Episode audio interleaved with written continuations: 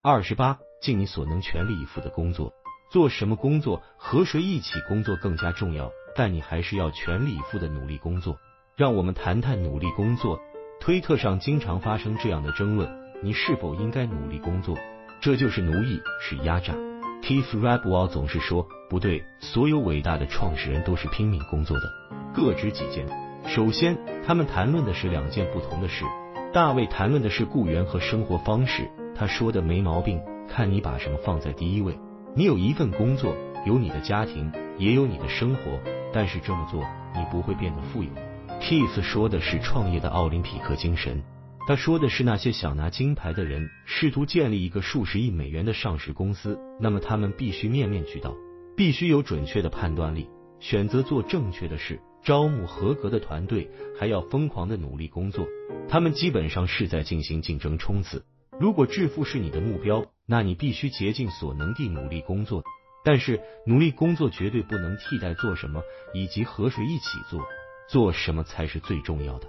更重要的是做什么以及和谁一起做。马克安德森提出并定义了产品市场契合度，在这个基础上，我把它扩展为市场产品创始人契合度。这是你个人和你的生意之间的适合程度。你要寻找的首要目标应该是这三者的结合。如果你选对了正确的工作领域，就可以节省大量的时间。第二重要的是要选择合适的人。第三才是你工作有多努力。他们就像凳子的三条腿。缺少一个凳子就会倒，你不能简单的只顾其中一个。当你准备建立一个企业或者开始自己的职业生涯时，你的操作顺序应该是这样的：第一件事就是你要搞清楚我应该做什么，新兴市场在哪里，有什么产品是我想做的，我有相应的特质，然后又非常感兴趣。第二，尽可能的和最好的人一起工作，无论你的标准是多高，都要再高一些。你可能正在和足够优秀的人一起工作，但是如果外面有更好、更卓越的人，你应该去和他们共事。很多人问我在硅谷应该加入什么样的创业公司，我都建议他们说，选择一个能在未来带给你最好的校友关系网的公司。看看贝宝邦，他们和一群天才工作，所以他们都很富有。选择你能找到的最聪明、最有驱动力、最正直的人一起做事。一旦你选对了事，又找对了人，剩下的就是努力工作。没有人真的每周工作八十个小时。现在有一些疯狂的神话，有人每周工作八十个或者一百二十个小时，这只是一种身份的信号，是吹嘘炫耀。没有人真的每周工作八十到一百二十个小时，还能保持头脑清醒和高效输出。你的脑子都崩了，也想不出来什么好主意。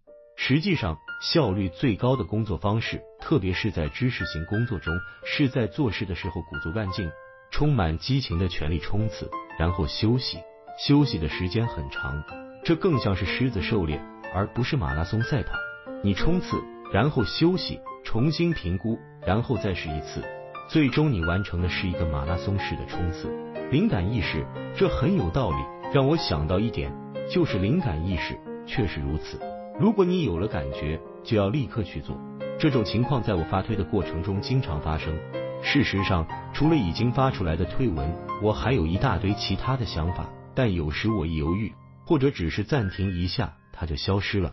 教训就是，如果我受到启发，想写一篇博客或发布一系列推文，就应该马上去做，否则它就没机会被表达出来了。我不会再回头去琢磨它。灵感是一种美妙又强大的东西，当它到来的时候，你要抓住它。行动上要快，结果上要忍耐。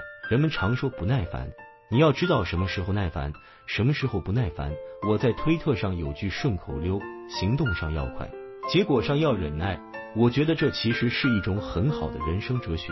任何你必须做的事，都要尽快把它完成。为什么要等呢？你也不会再年轻，你的生命正在消逝。